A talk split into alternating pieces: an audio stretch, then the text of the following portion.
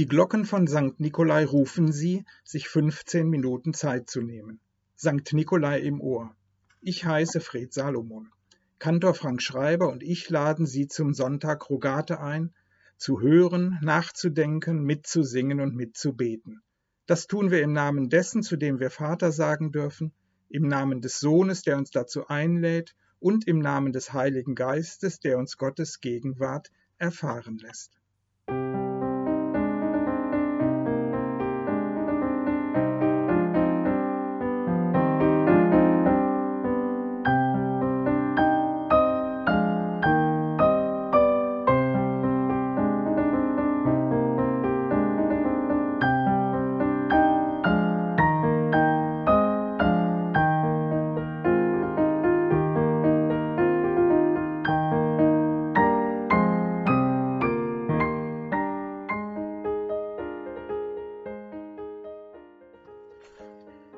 Ich lese den 95. Psalm, den Psalm des Sonntags Rogate, in der Übersetzung von Jörg Zink.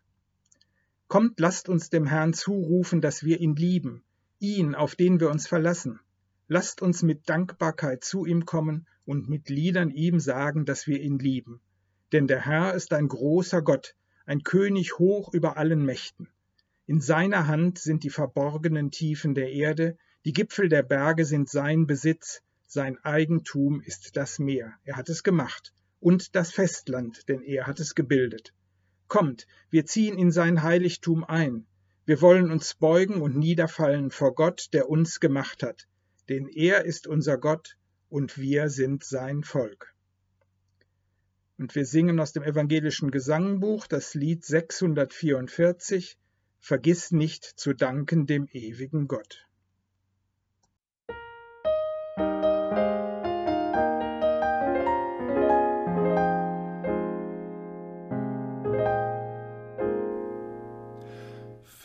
Vergiss nicht zu danken dem ewigen Herrn, er hat dir viel Gutes getan. Bedenke, in Jesus vergibt er dir gern, du darfst ihm so wie du bist nahen. Barmherzig, geduldig und gnädig ist er, viel mehr als ein Vater es kann.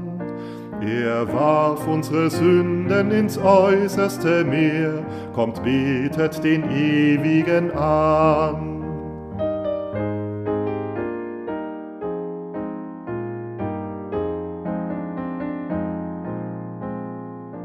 Du kannst ihm vertrauen in dunkelster Nacht, wenn alles verloren erscheint. Er liebt dich, auch wenn du ihm Kummer gemacht, ist näher als je du gemeint. Barmherzig, geduldig und gnädig ist er, viel mehr als ein Vater es kann. Er warf unsere Sünden ins äußerste Meer, kommt, betet den Ewigen an.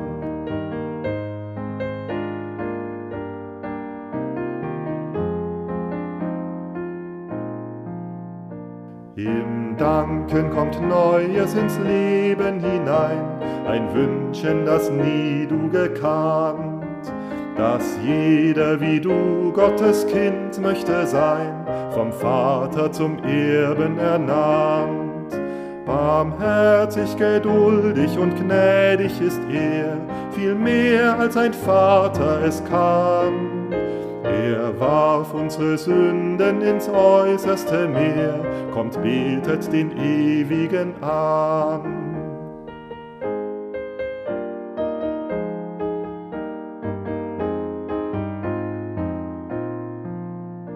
In Jesus gehörst du zur ewigen Welt, zum Glaubensgehorsam befreit.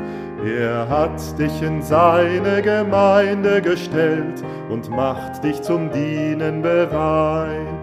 Barmherzig, geduldig und gnädig ist er, viel mehr als ein Vater es kann.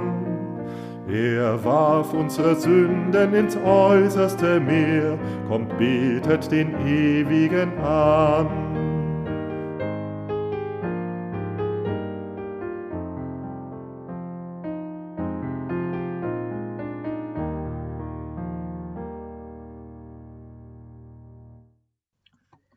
Jetzt hilft nur noch beten. Das war die Schlagzeile der Bild-Zeitung am 17. April 1970. An der Mondrakete Apollo 13 war ein Sauerstofftank explodiert. Die Welt bangte um das Leben der drei Astronauten. Not lehrt beten, auch wenn man mit Gott nichts anfangen kann. Wo wir nicht mehr weiter wissen, da könnte doch vielleicht, zumindest kann es nicht schaden. Also nichts unversucht lassen.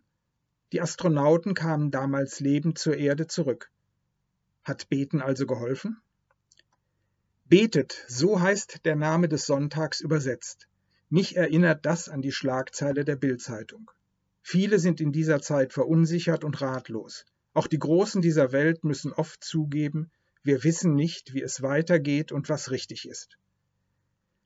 Beten ist Ausdruck unseres Glaubens. Viele haben es von Kindesbeinen an gelernt, vor dem Einschlafen oder dem Essen. Doch wenn die Kinder nach dem scheinbar Selbstverständlichen fragen, zu wem wir da sprechen oder was wir davon erwarten, geraten wir schnell ins Stottern. Auch zum Gottesdienst gehört das Gebet. Wir sprechen zu Gott wie zu einem Freund, zur Mutter oder zum Vater. Doch können viele heute mit der Vorstellung eines persönlichen Gottes nichts mehr anfangen, wird es dann nicht auch schwierig mit dem Beten? Beten wirft Fragen auf. Spreche ich zu jemandem, der mich hört, oder besinne ich mich nur auf die Grundlagen meines Lebens? Was erwarte ich vom Gebet? Der Predigttext für diesen Sonntag ist das Gebet, das selbstverständlich zu unseren Gottesdiensten gehört, das Vaterunser. Für einige gehört es zum auswendig gekonnten Grundbestand des Glaubens, anderen ist es fremd geworden, weil sie Gott nicht als Person begreifen, das Gebet aber mit einer persönlichen Anrede beginnt. Manchen ist es vielleicht sogar zuwider, weil das Wort Vater schlimme Erinnerungen weckt. Ob sie beim Beten Gott persönlich ansprechen, ob sie nur über ihre Lebensgrundlagen nachsinnen oder auch wenn ihnen Beten fremd geworden ist, sie sind eingeladen, das Gebet jetzt mitzusprechen oder auf sich wirken zu lassen. Vater unser im Himmel, geheiligt werde dein Name, dein Reich komme, dein Wille geschehe, wie im Himmel, so auf Erden.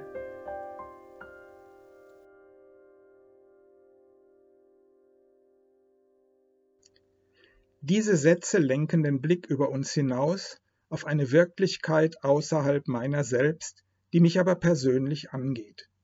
Sie richten unsere Aufmerksamkeit auf das, was die Welt im Innersten zusammenhält, ein ansprechbares Gegenüber, ein tragender Sinn.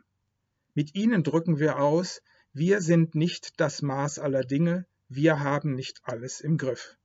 Das wurde 1970 bewusst, als der Tod der Astronauten drohte, das wird auch 2020 deutlich.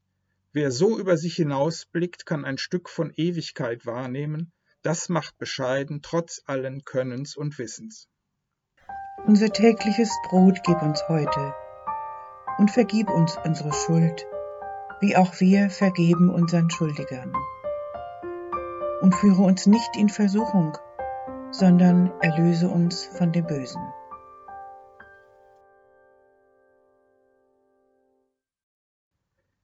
Mit diesen Sätzen lenken wir den Blick auf uns. Wir sind bedürftig. Ich, die Menschen neben mir und die in weiter Ferne. Nicht mein, sondern unser tägliches Brot wird erbeten. Uns wird die Verantwortung füreinander bewusst, regional und global. Solidarität ist angesagt, wohl wissend, dass wir darin versagen und schuldig werden, wohl wissend, dass wir verführbar sind und das Böse uns reizt. Geh in dein Kämmerlein, schließe die Tür zu und bete zu deinem Vater, der im Verborgenen ist, heißt es in der Einleitung. Das Vaterunser ist kein demonstratives Glaubensbekenntnis, mit dem wir uns vor anderen brüsten. Es ist auch kein Zauberspruch, mit dem wir Gott anrufen, damit er die Probleme der Welt löst. Wir können uns nicht mit gefalteten Händen hinter dem Satz verstecken, jetzt hilft nur noch beten. Wir sind gefordert zu tun, was wir können unser Wissen einsetzen, dass wir Lösungen finden, Krankheiten vermeiden oder überwinden und Ideen für ein friedliches Miteinander entwickeln. Jesus lädt uns ein, uns darauf zu besinnen und uns an den zu wenden, den er Vater nennt. Er ermutigt uns, unsere Rolle vor Gott und den Menschen zu finden und auszudrücken. Dabei sind wir persönlich gemeint.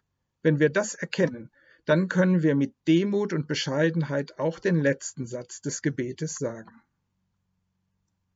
Denn dein ist das Reich und die Kraft und die Herrlichkeit in Ewigkeit.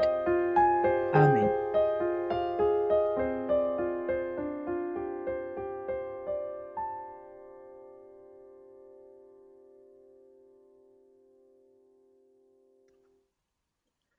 Martin Luther hat zum Vater Unser gesagt, dass er manchmal mit seinen Gedanken an einer Bitte hängen bleibt und alle anderen sechs nach hinten schiebt. Man soll dann solchen Gedanken Raum geben und mit Stille zuhören, denn da predigt der Heilige Geist selbst, so Luther. Deshalb beten wir, Vater und Mutter unseres Lebens, du hast uns mit wachen Sinnen und vielfältigen Begabungen geschaffen und unseren Platz in dieser Welt gegeben.